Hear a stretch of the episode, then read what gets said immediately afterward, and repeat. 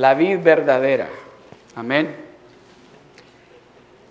So, en esta tarde vamos a pasar un buen ratito en la vid.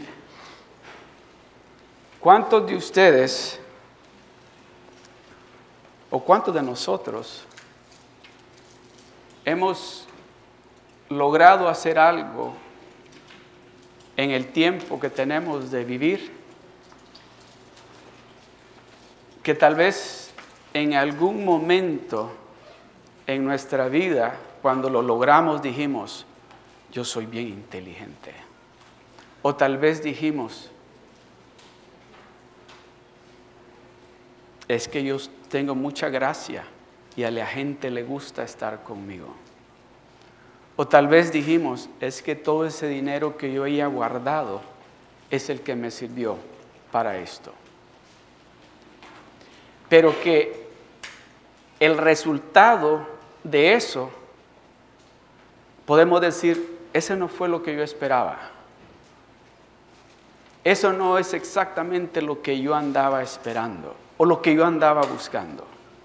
Hasta cierto punto hay un poquito de, de gozo de alegría en nuestro interior de saber de que logramos algo, pero no es exactamente lo que esperábamos que fuera a suceder. De eso que nosotros, de acuerdo con nuestra propia inteligencia, con nuestra propia fuerza, con nuestras propias finanzas, creemos que fuimos los que lo logramos. Amén. So vamos a estar en el capítulo 15 de Juan, y vamos a leer el verso 1, el verso 2 y el 5. Juan capítulo 15. Vamos a leer el verso 1, el 2 y el 5. Quiero que lo leamos todos juntos, el 1 y el 2. Y yo les voy a leer a ustedes el verso 5. Amén. Todos juntos, si gusta, me acompañan en la pantalla. ¿Listos? 1, 2 y 3. Yo soy la vid verdadera y mi Padre es el labrador. Todo pámpano que en mí no lleva fruto lo quitará, y todo aquel que lleva fruto lo limpiará para que lleve más fruto. Yo les leo el verso 5. Jesucristo dice, yo soy la vid, vosotros los pámpanos. El que permanece en mí y yo en él, este lleva mucho. Todos digan conmigo, mucho fruto, porque separados de mí, porque separados de mí, nada podéis hacer. Repita conmigo, nada podéis hacer.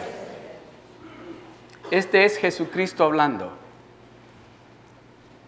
Es Él el que está diciendo, yo soy la vid verdadera.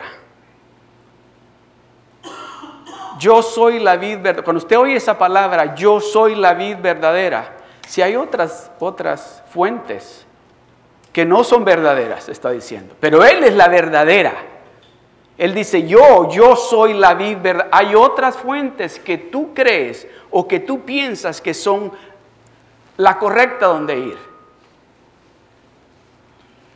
¿Cuántos de ustedes han ido a, bueno, yo pienso que la mayoría, hemos ido a Costco, ¿verdad? ¿Verdad? Y en Costco se encuentra, creo que de todo.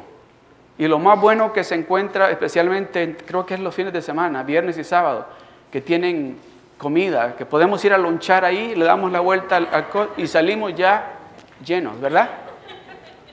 ¿Por qué se ríe la hermana? ¿Verdad? Tienen de todo allí. ¿Se imagina usted tener ese centro de recursos donde usted pueda llegar y lo que usted necesita, ahí lo va a encontrar?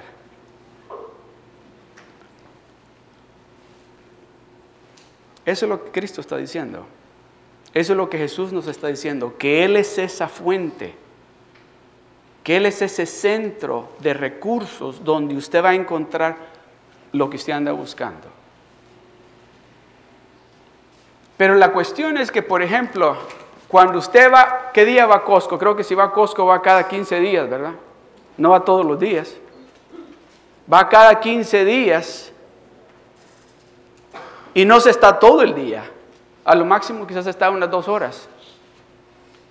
¿Verdad? Pero aquí Él está diciendo, yo soy la vid verdadera y mi padre es el labrador. Todo pámpano que en mí no lleva fruto, lo quitará y todo aquel que lleva fruto, lo limpiará.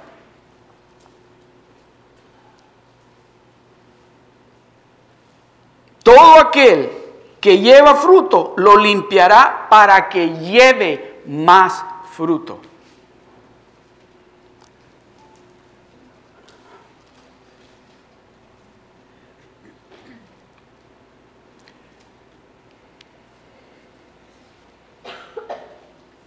No sé si usted ha sentido en este día, en este rato que hemos pasado ya en la presencia de Dios, algo especial.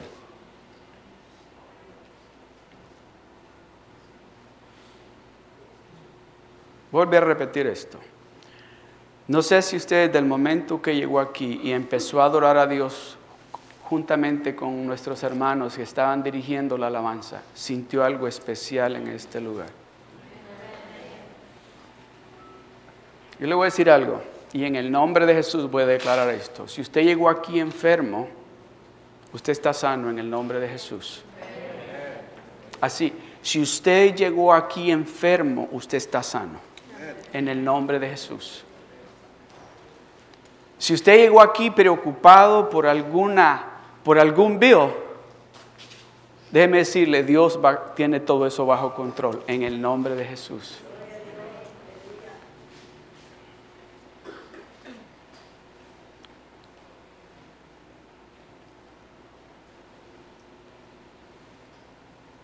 Y si usted llegó preocupado aquí por algún familiar, déjeme decirle, ese familiar suyo está en las manos de Dios. Ese familiar suyo está en las manos de Dios.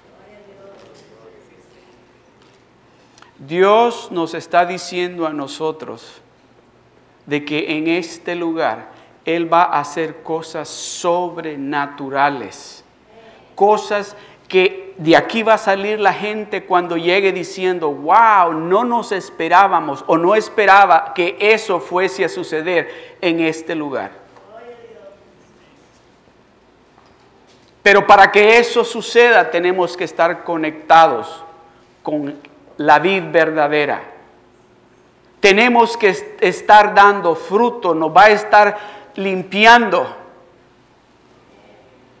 tenemos que estar, como dice él, conectados con él porque él dice, yo soy la vid verdadera. Él es el único.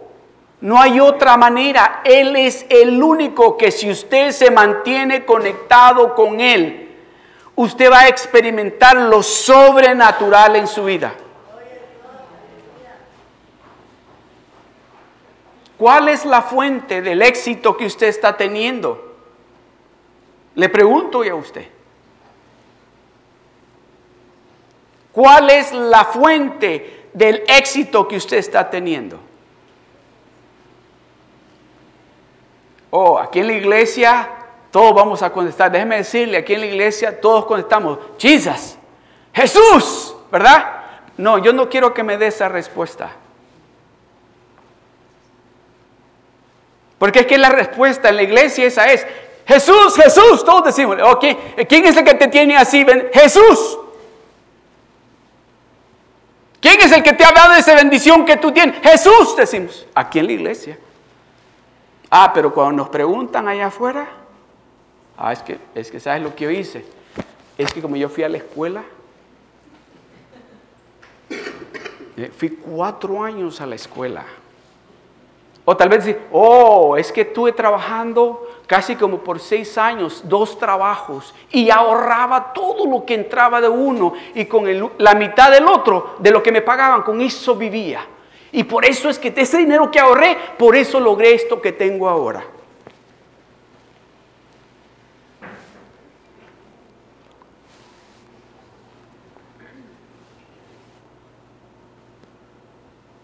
¿Cuántos de ustedes han leído la historia de Gedeón? Muchos no. Les voy a contar un poquito la historia de Gedeón. Pero antes de contar la historia de Gedeón, quiero decirles que el Dios que usted y yo servimos, Él piensa que Él lo sabe todo y él piensa que él puede resolverlo todo. El Dios que usted y yo servimos piensa de que Él puede hacer todo y resolver todo.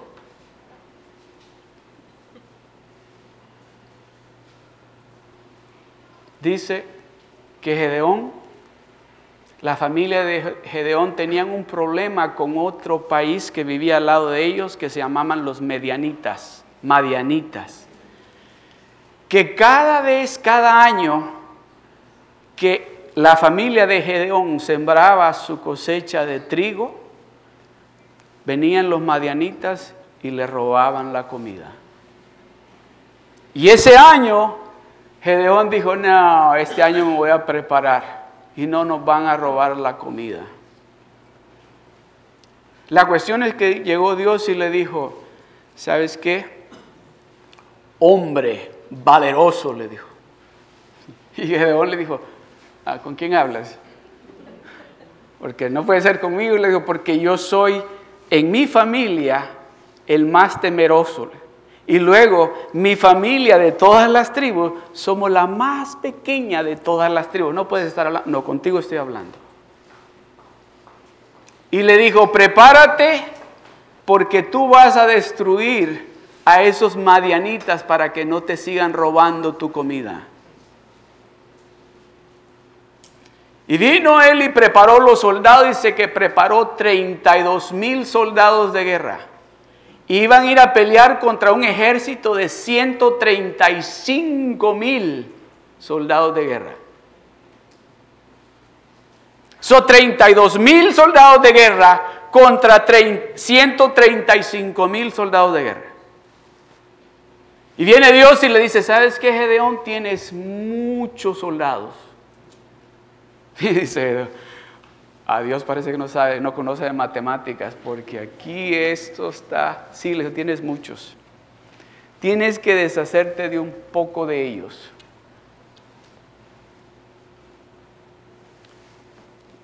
Y le dice, diles, pero ¿cómo les digo? Diles que,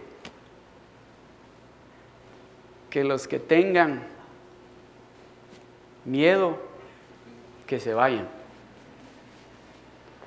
Entonces, Gedeón viene, pero le voy a decir yo como yo les diría.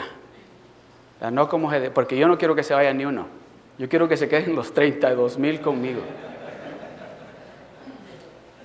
Soldados valerosos de guerra. Vamos a ir a pelear contra un ejército grandototote de 135 mil soldados. Pero nosotros no le tenemos miedo a nadie porque aquí todos somos machos, ¿verdad?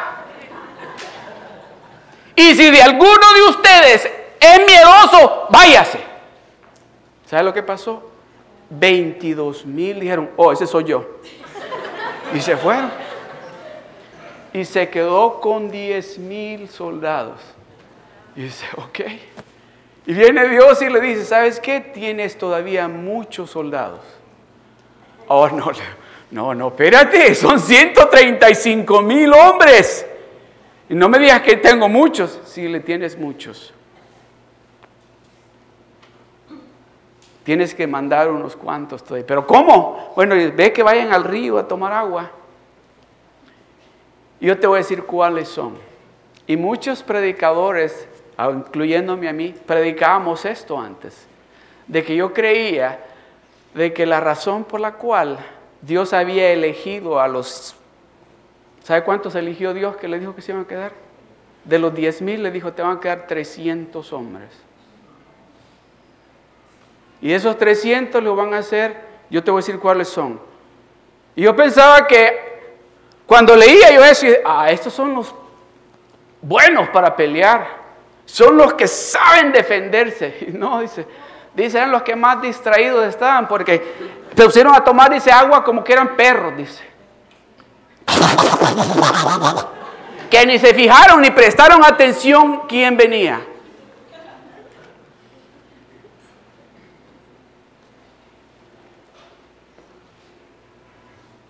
A Dios le encanta hacer las cosas a su manera para que sea Él el que reciba la gloria y la honra.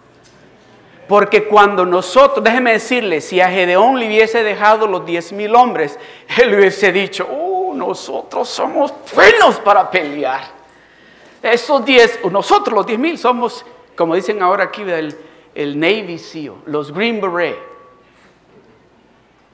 Que con las uñas así matamos. Dios le dijo, no, yo quiero recibir toda la gloria. A Dios, y, ese es Dios, déjeme decirle, a Dios le encanta. Cuando les dije anterior no me escucharon. ¿eh? A Dios, a ver si ustedes me escuchan. A Dios, Dios cree que Él puede hacerlo todo y resolverlo todo. El Dios que ustedes sirven cree que Él lo puede hacer todo y puede resolver todo.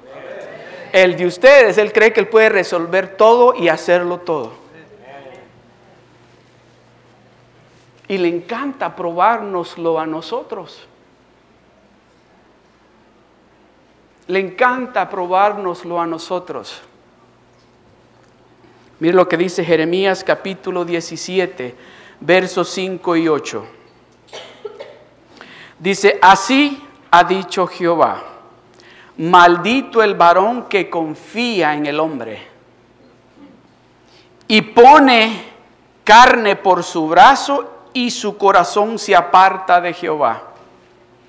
Déjeme ese verso ahí de nuevo, póngamelo por favor de nuevo. El verso 5. Póngame de nuevo. Así ha dicho Jehová, maldito el hombre que confía en otro hombre.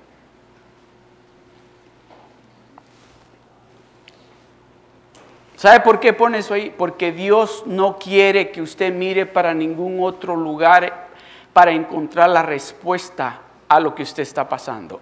Él quiere que usted lo mire a Él. No importa cómo se vea de imposible, déjeme decirle, para Gedeón con esos 300 hombres, cuando él iba a la guerra, él sabía que era imposible, pero él tenía de su lado al Dios que le encanta hacer lo imposible. So, no se puso a depender de ningún de, 10, de 32 mil hombres ni de 10 mil hombres, sino de Dios con esos 300 hombres que no eran ni soldados los mejores. Porque déjeme decirle, muchos decíamos antes que Dios eligió los 300 mejores soldados que estaban en ese ejército. No, Dios eligió los soldados, los araganes, los que no sabían usar la espada, a esos eligió Dios para probarle al mundo, a Gedeón y a usted y a mí, que Él es el Dios de lo imposible. Yo no sé cuál es esa situación donde usted se encuentra. Pero déjeme decirle algo, aquí en esta tarde se encuentra el Dios de lo imposible, el Dios que puede cambiar cualquier situación, no importa de lo difícil que sea para usted. Él está aquí. No importa cómo de grande sea esa deuda, no importa cómo de grande sea esa deuda, Él la puede pagar. Oh, pero es que usted no sabe lo que estoy pasando yo, pastor. Le vuelvo a repetir. El Dios que yo sirvo le fascina trabajar en lo imposible qué tan cruz ni nada. Dios es el Dios de las misiones imposibles. Amén.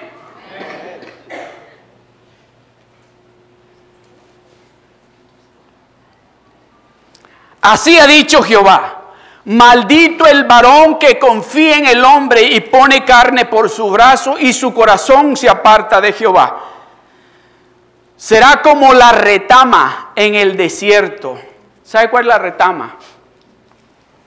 No sé si ha, yo no sé si ha ido por el desierto manejando y a veces está haciendo mucho viento y mira usted esos arbustos que el viento mueve por el freeway. Esa es la retama. Que el viento la sopla y la mueve para cualquier lado y no sirve para nada. Será como la retama en el desierto y no verá cuando viene el bien, sino que morará en los sequedales, en el desierto, en tierra despoblada y deshabitada. Déjelo ahí. El varón que confía en otro hombre, que no pone su confianza en Dios, que deposita su confianza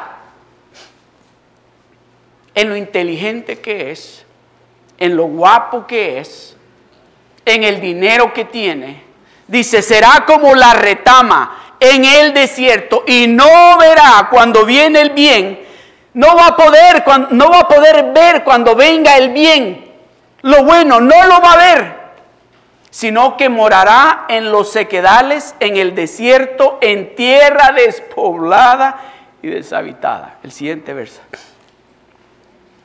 Pero ahora dice, bendito el varón que confía en Jehová. Benditos los que están aquí en esta tarde porque confían en Jehová y su confianza está en Jehová. Benditos ustedes porque confían en Jehová y la confianza de ustedes está en Jehová.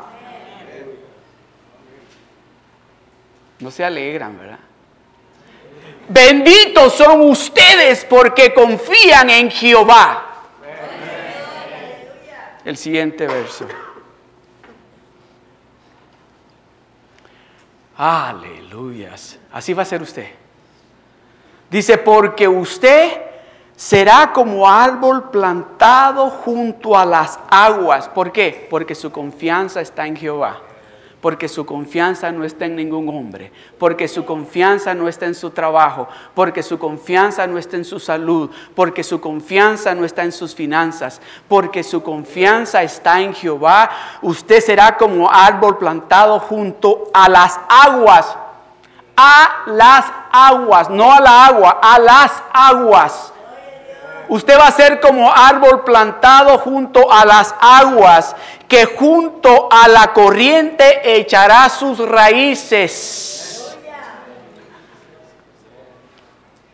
Y no, se, y no verá cuando viene el calor, no va a sentir calor ni se va a dar de cuenta, sino que su hoja estará verde y en el año de sequía no se fatigará ni dejará de dar fruto.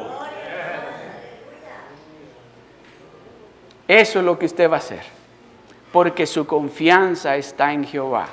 Porque usted ha visto que al mantenerse conectado con esa vid verdadera, usted va a ser como árbol plantado junto a aguas de agua viva y su hoja nunca se va a caer, nunca se va a poner seca, va a estar verde todo el tiempo y su raíz se va a meter hasta lo profundo porque va a estar tomando de esas aguas vivas.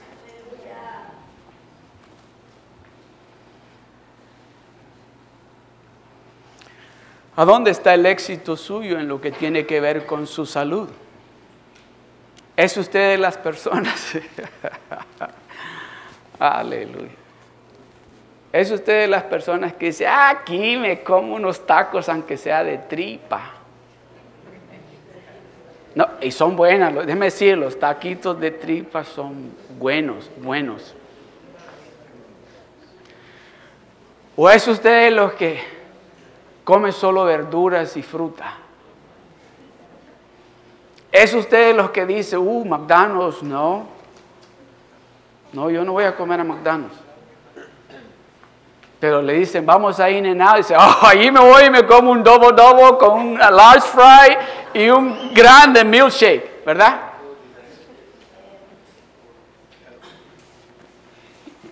Hay un rey en la Biblia que era un rey, déjeme decirle, temeroso de Dios. Un rey que había sido bendecido por Dios. Pero llegó un momento, dice la palabra de Dios, que le dio una enfermedad en sus pies. ¿Se dice sus pies o su pie? Sus pies. Que a mí corrigen de vez en cuando por aquí. Y dice que ese rey, en ese momento, oiga bien esto, ese es un rey que siempre consultaba con Dios. Eso es lo que hacemos aquí nosotros en The Rock, ¿verdad?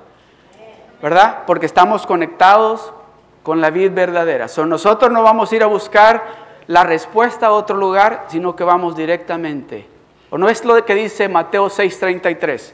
Que busquemos primero, ¿qué dice? El reino de Dios y su justicia y las demás cosas.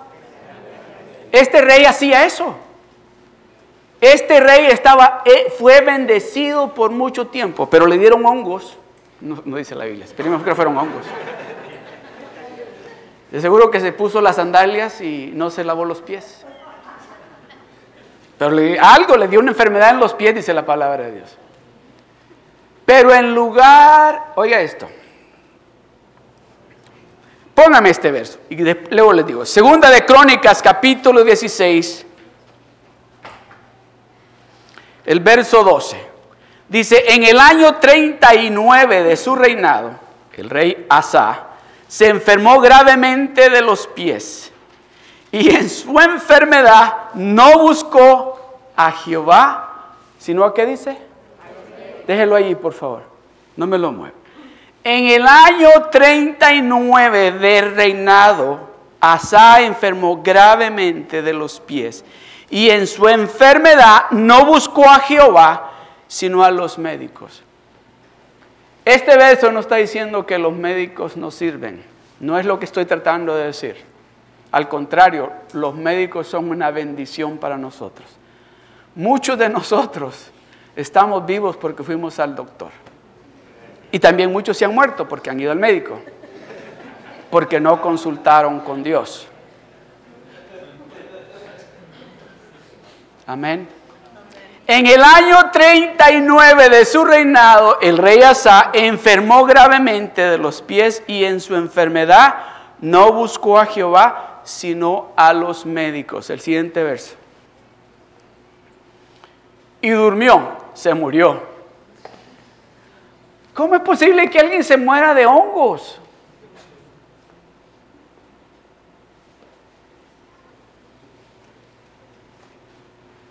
Y durmió Asa con sus padres y murió en el año 41 de su reinado. Quiere decir que estuvo con los pies con hongos desde los 39, pasó años, casi dos años con esa enfermedad. Pero dice que no buscó de Dios. A veces nosotros tenemos que consultar con Dios no consultar con el amigo, con el familiar, decirle, oye, ¿qué médico puedo ir? No haga eso. ¿Quién ha hecho esto? Ando con una infección en la garganta tremenda. Ah, mira, aquí tengo unas, unas penicilinas. ¿Te las tomo? Dámelas. Y yo lo he hecho, le estoy diciendo lo que yo he hecho. No hagamos eso. O le han dicho, tengo unas vitaminas buenísimas.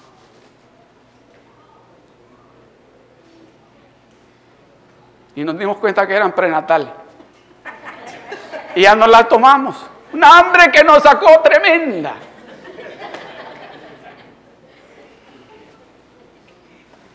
Consultemos con Dios. Él es el que le va a indicar qué es lo que usted tiene que hacer. Si usted tiene que ir con el médico, Dios le va a decir. O Él quiere sanarlo, Dios lo va a sanar.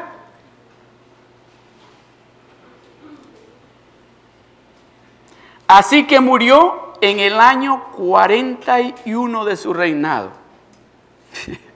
dice él, dice Jesucristo, dice, dice, porque es que sin mí ustedes no pueden hacer nada.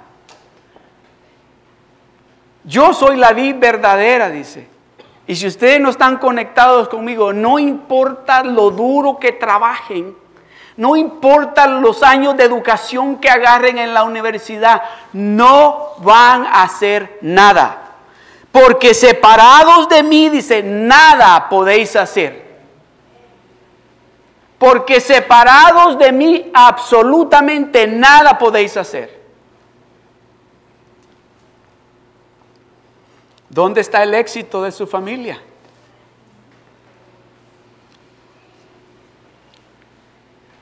Se están preguntando, ¿cuál es el título de la enseñanza? ¿A qué se están preguntando eso? Se llama La fuente de su éxito. la fuente de su éxito. ¿Dónde está el éxito de su familia? Tal vez usted está pensando, bueno, este, yo tengo un buen trabajo, gano bien, tengo salud y por eso mi familia está bien. Hasta ahí va a llegar. Hasta ahí va a llegar. O tal vez usted está pensando, yo ya ahorré dinero, estoy poniendo dinero en el banco para que mis hijos vayan a la universidad y van a ir a la mejor universidad. Hasta ahí va a llegar. O tal vez está pensando, es que yo soy un papá y una mamá bien estricta. Y mis hijos a, gritos o a golpes, pero van a entender. Hasta ahí va a llegar. Mire lo que dice Isaías 54, verso 13. Isaías 54, verso 13 dice, y todos tus hijos serán enseñados por Jehová. ¿Y qué sigue? Repitamos de nuevo todos esto, todos juntos y todos tus hijos serán enseñados por Jehová y se multiplicará la paz de tus hijos.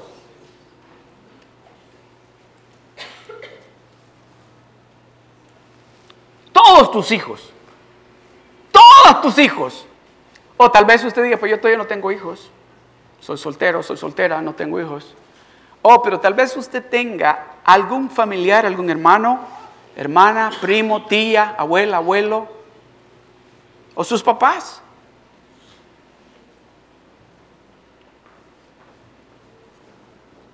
Mira lo que dice Osea, no Osea, el libro de Osea.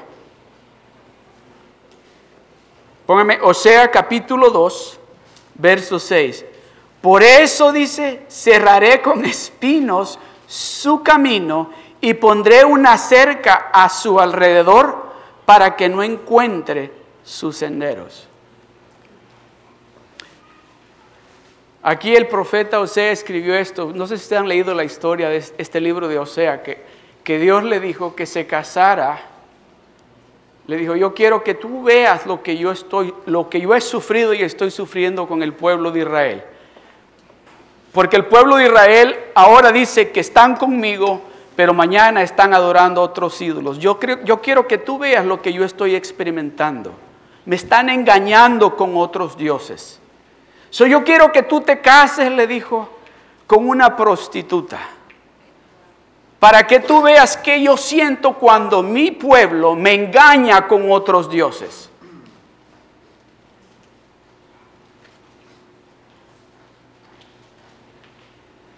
Yo quiero que tú experimentes para que cuando tú les hables a ellos, tú entiendas y puedas explicarles a ellos el dolor que yo siento cuando ellos me están engañando con otros dioses. Y dice el profeta, si ustedes leen el libro de Osea, que eh, la mujer se le iba. Pero dice aquí que dice, por eso dice Dios, cerraré con espinos su camino y pondré una cerca a su alrededor para que, esta es una oración. Esta es una oración que nosotros, nosotros tenemos que hacer por esos seres queridos nuestros que nosotros sabemos de que van derecho al abismo, que van a caerse en ese hoyo y tenemos nosotros que decirle, Señor, pon un cerco de espinas alrededor de ellos para que no vayan a caer en ese hoyo, porque les decimos, oye, no vayas por ahí que te vas a golpear, te vas a caer, mira, no te vayas para allí.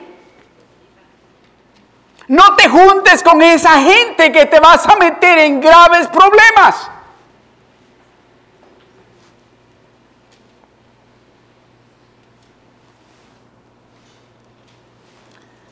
Ayer platicaba con alguien, no sé si fue ayer o antier, que dice que llevó a su hijo al cine y que de acuerdo a él era una película que era para niños. Y cuando llegaron al cine, no, no, sé el tiempo, no me dijo el tiempo que estuvieron en el cine, se sentaron, la película inició. No, no sé el tiempo que dijo que había pasado en la película. Cuando salieron cosas ahí, que dijo, esto no lo puede estar viendo ni yo ni mi hijo. Y dice que inmediatamente agarró a su hijo, se paró y se salió.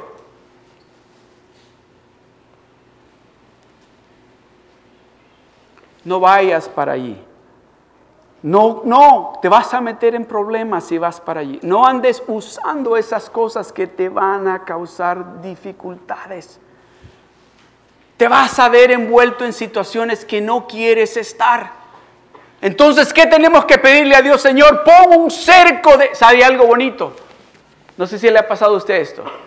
Usted ha andado por ahí queriendo meterse por los lugares donde no tiene que meterse. Estoy hablando literalmente. Y dice, voy a meterme por estos arbustos y le hace así. Y dice, ¡ah! Y se le metió una espina. Y se viene de regreso y se me mejor por otro lugar. Eso es lo que Dios quiere hacer. Lo bueno de esto es que las espinas nada más lo pican y no causan daños permanentes, sino que nada más lo detienen de que usted no siga por ese lugar. Por eso dice, pidámosle a Dios que ponga esos cercos de espinas para que nuestros seres queridos, cuando lleguen por ahí, que quieran pasar por ahí, que les duela la mano, que les duelan los pies cuando se paren en esas espinas. y agarren. Por el, póngame el verso de nuevo, por favor. Por eso cerraré con espinos su camino y pondré una cerca a su alrededor. Va a haber una cerca y van a haber espinos.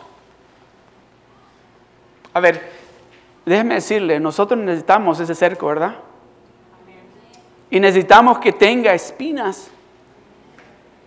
Porque a veces se nos olvida y empezamos a correr. Y déjeme decirle, si no hay nadie que nos diga para dónde vas, las espinas nos van a recordar.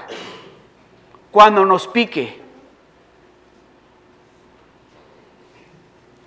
Todavía me recuerdo yo, no sé si... en mi país hay una planta que echa una hoja grandotas y, y esa hoja encima tiene como espinitas, pero déjeme decirle, oh, esas espinitas cuando se le meten a su cuerpo, ¿cómo duelen? Y me recuerdo que iba con mi abuelo, porque mi abuelo sembraba hortalizas, y era todos los, casi, casi todos los sábados me decía, no te voy a decir por ahí, porque acuerde que ahí está, se me olvida cómo se llama la planta. Pero yo por llegar más rápido, y, ahí iba yo así, y evadiendo las hojotas, y una de esas me resbalé y me llevé todo el árbol.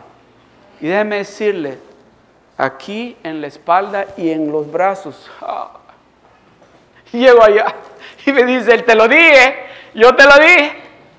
¿Verdad? Me dice, y ahora ya no te vas a volver a meter por ese camino. No, ya no, ya no. Más me dolía cuando me las estaban sacando las espinas de los brazos, del cuello y de la espalda. Pero no me volví a meter por ese camino. Dios tiene que hacer lo mismo con nosotros para no volvernos a meter por ese camino. Por eso dice, póngame el verso por favor de nuevo. Por eso cerraré con espinos su camino no dice sus caminos, dice su camino. Ese camino que usted llevaba, Él lo va a cerrar. Porque de vez en cuando usted se va a querer ir por ahí. Lo va a cerrar, le va a poner el cerco y le va a poner espinos. Se va a picar, pero va a decir, no, no voy a seguir por ese camino, voy a seguir por el camino que Dios tiene para mí. Y pondré una cerca a su alrededor para que no encuentre su sendero, sino para que encuentre el camino de Dios.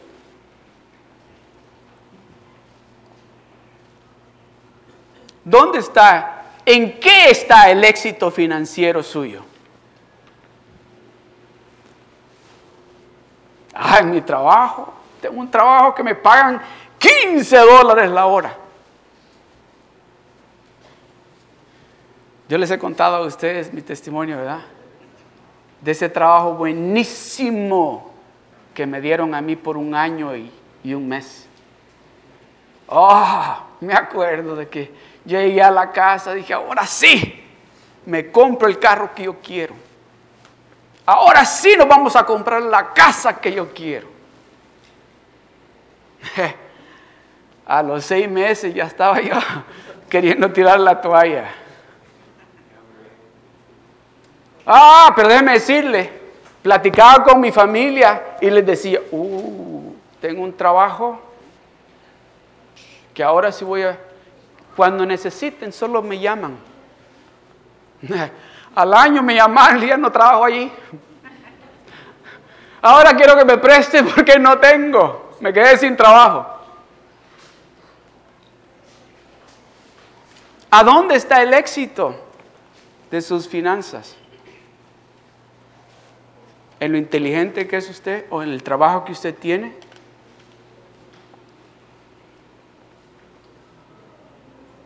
¿Han leído la historia de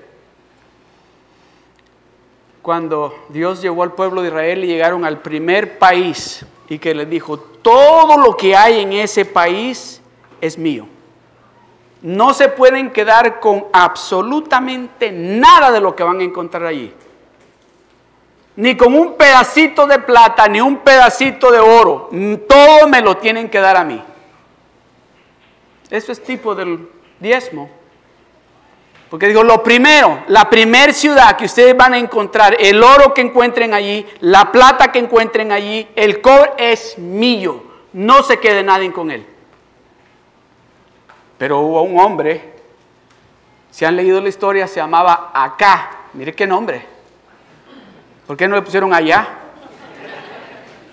Acá. Mire lo que dice. Póngame, por favor,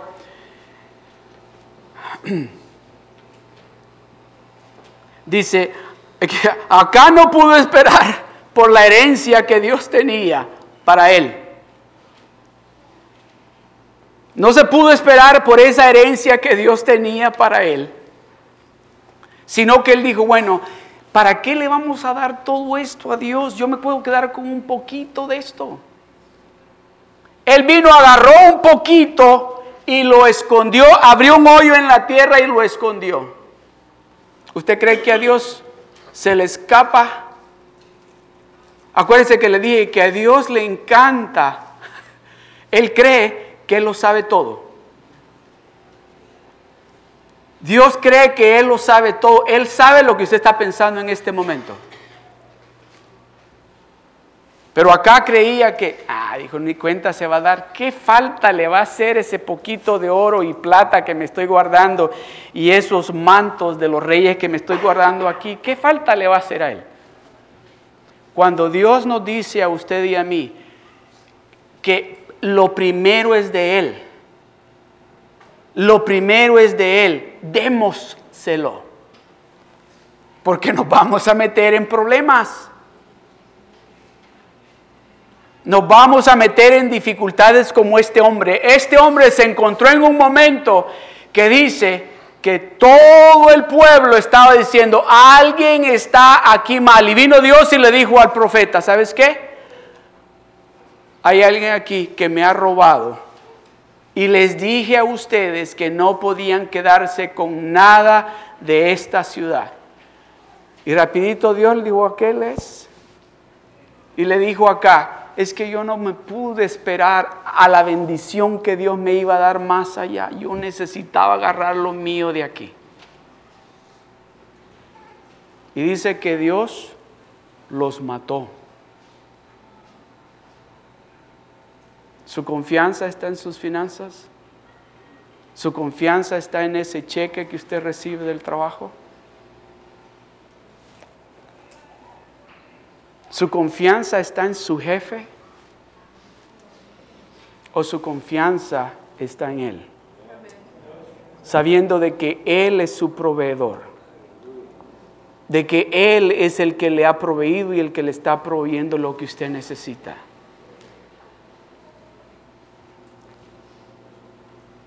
La historia de Giesi, o Glesi, ¿se acuerdan esa historia? ¿Quién es? Dicen, ¿verdad? ¿Se acuerdan de Eliseo? El profeta que dice que llegó un hombre de Egipto que se llamaba Naamán y que este hombre llegó buscando sanidad porque tenía lepra. Y llegó este hombre con el profeta y él le dijo, ve, métete al río siete veces, le dijo, y vas a ser sano. Ya saben la historia. Y dice que salió y su piel era como la piel de un baby. Y regresó y con el profeta y le dice, aquí yo cuánto te debo. Y le dice, no, no, yo no quiero nada de tu oro, yo no quiero nada de tu plata, yo no quiero nada de tus riquezas, porque yo no quiero que tú regreses a Egipto y cuando te pregunten cuánto te costó tu sanidad, que tú digas, oh, es que le di un poco de plata y un poco de oro al profeta. Yo quiero que tú le digas a ellos que el Dios que servimos aquí es el que te sanó. El Dios que nosotros adoramos aquí en Israel es el que te ha dado que te ha dado la sanidad. Pero Geasi dijo, ¿cómo es posible que mi, mi Señor no le agarre un poquito de plata y un poquito de oro? Y corrió, dice, Ah, y mire qué mentiroso. Corrió y le dice, oye, discúlpame, espéreme, espéreme. Y lo pararon, dice, ¿qué pasó? Y se bajó Naamán y le dice, ¿qué pasó? Mírale, es que acaban de llegar un grupo de profetas ahí con mi Señor y necesitamos. Y viene y le dice, pues toma y le dio oro, le dio plata y se lo llevó. Y cuando llegó donde el profeta le preguntó, ¿dónde andabas? Oh, pues por ahí dando la vuelta. Oh, le dijo, tú no sabes que el Espíritu de Dios me revela a mí lo que tú estás haciendo. Y por tu avaricia, por no esperar a la bendición que Dios tenía. Usted sabe algo que Eliseo era el que andaba ayudándole a Elías. Si han leído la Biblia, la historia esa donde Eliseo era el que le ayudaba a Elías. Eliseo fue el que le dijo a Elías, no me suelto de ti, no me voy a, desprender de ti porque yo quiero una doble bendición de la que Dios te ha dado a ti. Y esa doble bendición era la que Dios iba a derramar sobre de este hombre. ¿Qué hace? Así como se llame. Pero él no pudo esperar. No dijo, yo tengo que agarrar ya la parte que es mía. ¿Sabe lo que agarró? Lepra. Oh, ¿cuántos hemos oído hablar del hombre ese Judas?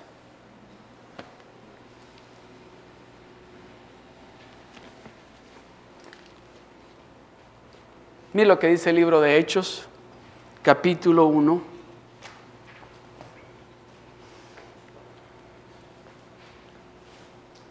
Mira lo que dice dice, el cual, está hablando de Judas, el cual dice, era contado entre nosotros y recibió asignación divina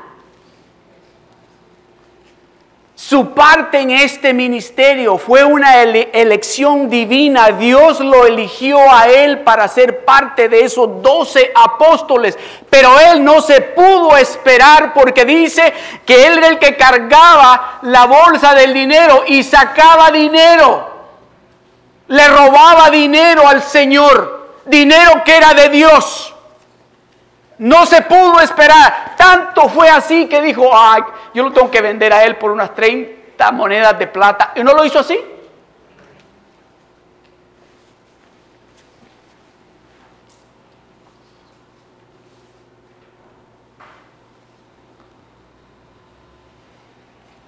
Con esto voy a concluir.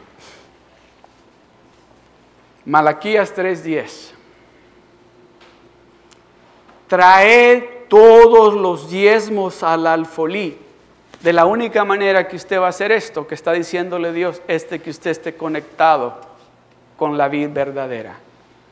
De que usted reconozca de que lo que usted está produciendo, ese fruto que usted está dando, ese fruto que es bueno, que es mucho fruto, viene porque usted está conectado con Él. Pero si usted no se da cuenta y reconoce eso, usted va a estar pensando, oh it's going to be hard for me to do that. I have to pay my rent. I have to separate a little bit so I can go out too.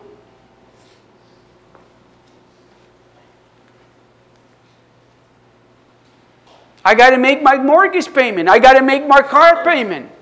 I got to buy some clothes for me.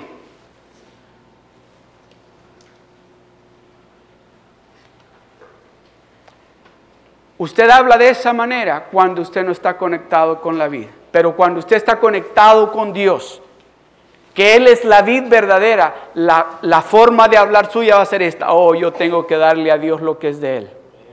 Yo tengo que darle a Dios lo que a Él le pertenece, porque Él me deja a mí el 90%, yo le tengo que dar a Él lo que es de Él. Del 100% que Él me da a mí, yo le voy a dar a Él el 10%. Yo le quiero dar a Él, tiene que ser. Yo les he dicho a ustedes que cuando yo estaba pequeño, en la iglesia donde yo crecí, en mi país, el día domingo, que era el día de, los diezmos, hacían, decían, las damas a este lado y los caballeros a este lado. Y aquí se ponían los ujieres y empezaban y venían danzando y bailando a poner los diezmos y las ofrendas. ¿Sabe por qué? me acuerdo que le decía a mi mamá, mamá, pero es que este me y porque iban bailando. Con los diezmos. Mamá le dice, pero no baile, porque me da pena. Mamá. Y ella bien emocionada con su vestido blanco, haciéndole así. Y yo, mamá, si, pero si quiere que vaya con usted, no baile. Ay, vente. Felices caminando. ¿Por qué? Porque la palabra de Dios dice que Dios no quiere que usted le dé a Él Ah, porque el pastor está pidiendo. Tengo que dar. El pastor tanto que... El hermano Irving tanto que habla de diezmo. Tengo que dar diezmos.